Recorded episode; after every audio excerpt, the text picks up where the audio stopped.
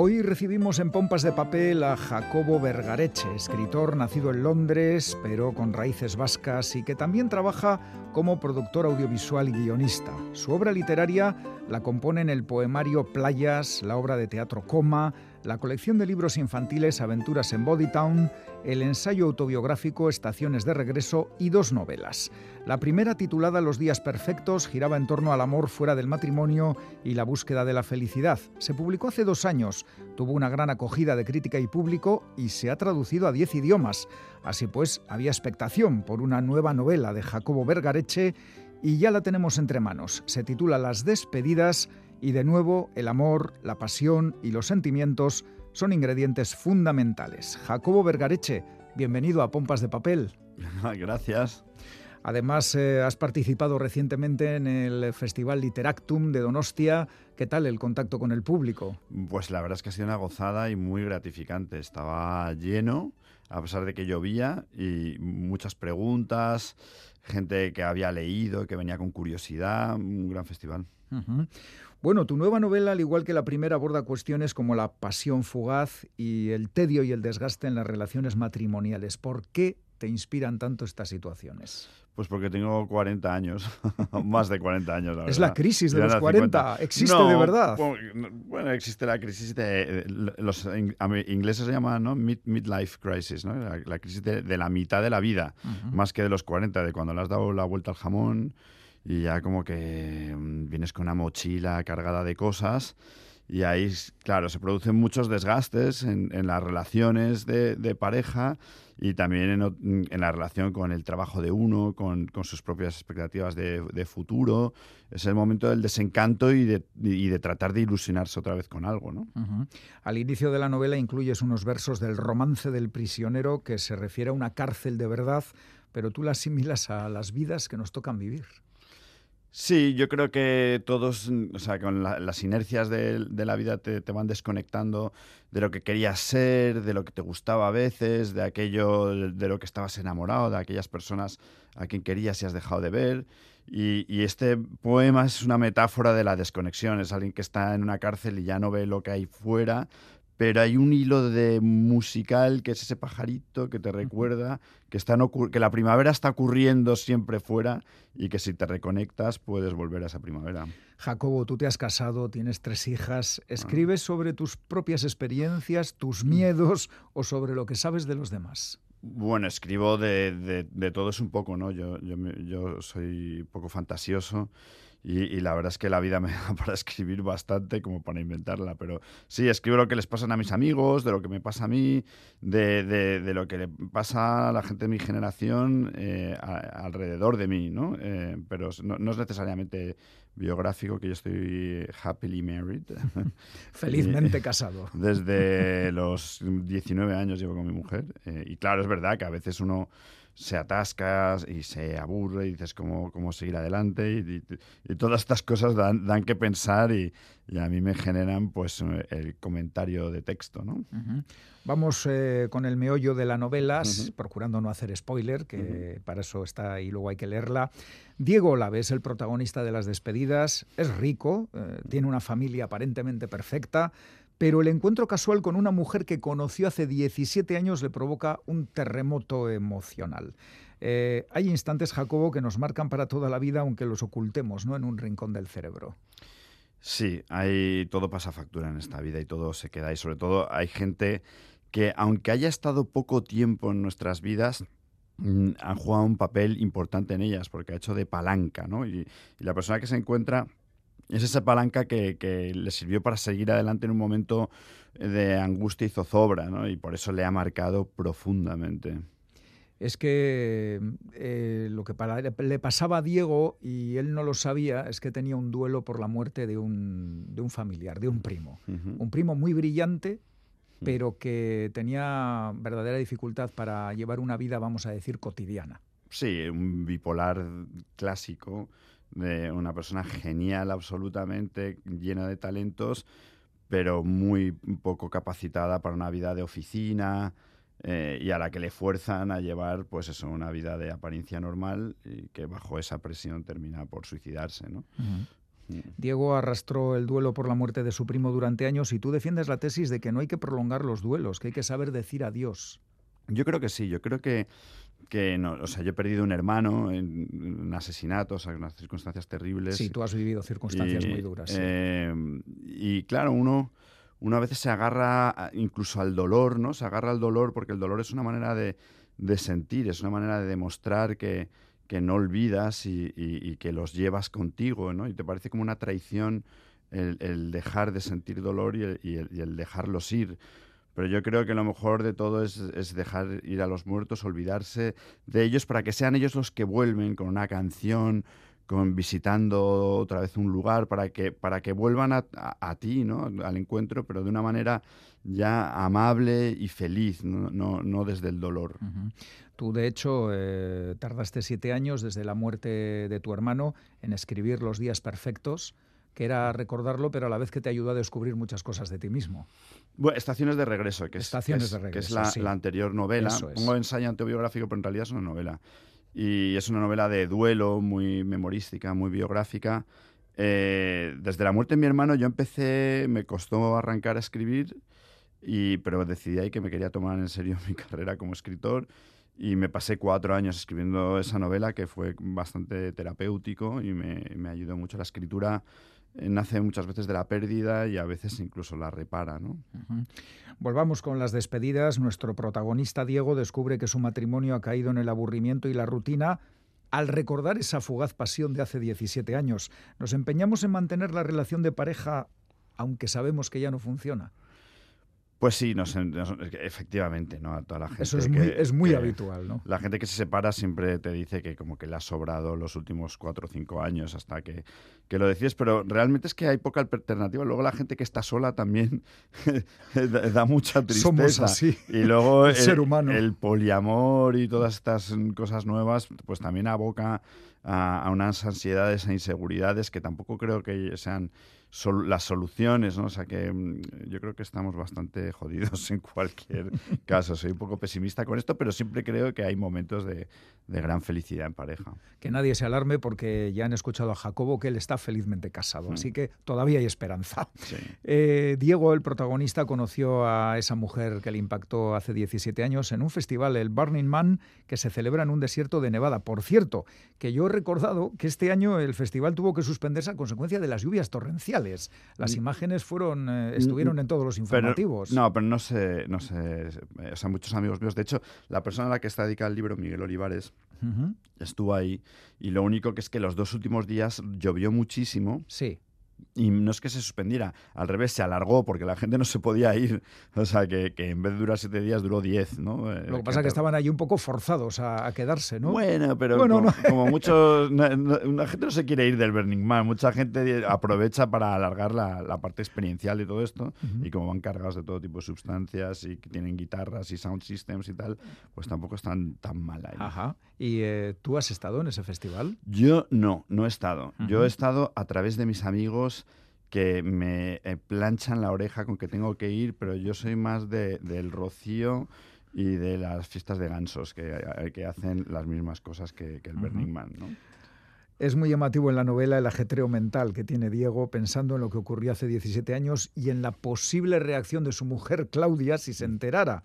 Le pones al hombre analizando todas las posibilidades, se lo digo, me callo, le doy detalles, le miento, todo muy humano, ¿no? Claro, a mí lo que me divierte eh, eh, es lo que me interesaba, además, eh, la ambición este del narrador era un narrador que pudiese meterse dentro de la cabeza de una persona en ese estado de zozobra y de sorpresa de la casualidad, ¿no? Que estamos todo el rato anticipando, ¿y ahora qué hago? ¿Voy? ¿No voy? Si le digo esto, ¿qué me va a decir? Si no, tal. Bueno, todo ese tipo de procesos mentales que, quería explorarlos en esta novela. Puestos a profundidades, reflexionas también eh, sobre la paternidad, esos hijos que están ahí, que crecen y parece que no les hacemos demasiada falta. Eh, sí, eso ocurre. No, la paternidad es un temazo del libro. Los padres lo sabemos. Sí, o sea, sobre todo los padres. No, hay una cosa durísima que es la transición de la admiración hacia el ninguneo y la indiferencia, ¿no? Que luego supongo que se repara en algún momento de la vida. Pero, pero sí, el final de la adolescencia está marcado por el paso de la admiración hacia el padre, hacia la indiferencia y muchas veces tú también de tus hijos que no son lo que tú esperabas de ellos. Sobre todo, claro, no lo vamos a desvelar cosas, pero en este libro, pues... Eh, sí, hay una comparativa forzada. Hay, hay, un, hay un temazo con, con, la paternidad, con el hijo que uno desea tener y, y, los que uno tiene, ¿no? La decepción. El título de la novela es Las despedidas y al respecto sostienes que las despedidas tienen que ser cortas y las bienvenidas largas. Bueno, no lo sostengo yo, lo sostiene la americana eh, que es coprotagonista de este libro, pero yo opino lo, lo mismo, ¿no? O sea, la despedida siempre es una forma de agonía porque realmente mm, ya todo está destinado a que pues, la gente se va a separar, ¿no? Eso lo sabemos los viernes por la noche cuando uno, en vez de decirle me voy a mi casa, se toma tres copas más y luego se arrepiente el resto de la semana. Eh, hay que despedirse rápidamente. El momento en que sabes que te tienes que ir, vete. Ya te volverás a ver, no te preocupes. Y eso sí, eh, comprometerte al reencuentro, ¿no?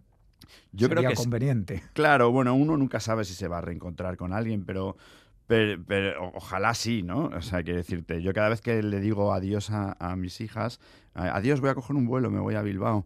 Y, entonces no me dan un beso porque están desayunando y les digo, es que a lo mejor el avión se estrella y, no me vuelves a ver. O sea, no, yo estoy arruinándome en psiquiatras en, un futuro. Pero eh, uno tiene que, pensar que, que, eso puede ocurrir, que puedes no volver a ver alguien. O sea, que hay que despedirse, sí, siempre, pero muy cortito. Y sobre todo celebrar los reencuentros. Ahí queda el consejo. A ver, Jacobo, tengo que reconocer tu habilidad para mm. convertir el texto en texto escrito los pensamientos y emociones de las personas. Porque, a ver, una cosa está en planteártelo y otra en plasmarlo en palabras. Quiero creer que cuando escribes lo haces en silencio y completamente aislado del entorno. ¿Es cierto o me equivoco por completo? No, no, yo necesito cuatro paredes, a ser posible, sin ventanas, eh, silencio absoluto, que no hable nadie, mm, si es por la mañana mejor, o si no altas horas de la noche, pero necesito mucha concentración, mucha, mucha concentración para escribir. Yo no puedo escribir ni con música, ni me puedo ir al campo. Esa gente que dice, no, me voy al campo y escribo. No, yo me voy al campo y lo que quiero es estar en el campo. Eh, escribir necesitas un búnker, a ser posible. Eh, he leído por ahí que tu anterior novela, Los días perfectos, fue un éxito inesperado varias ediciones, traducida a 10 idiomas. A 11. A 11. ¿Fue una sorpresa para ti? increíble. O sea, yo jamás pensé que eso me iba a pasar.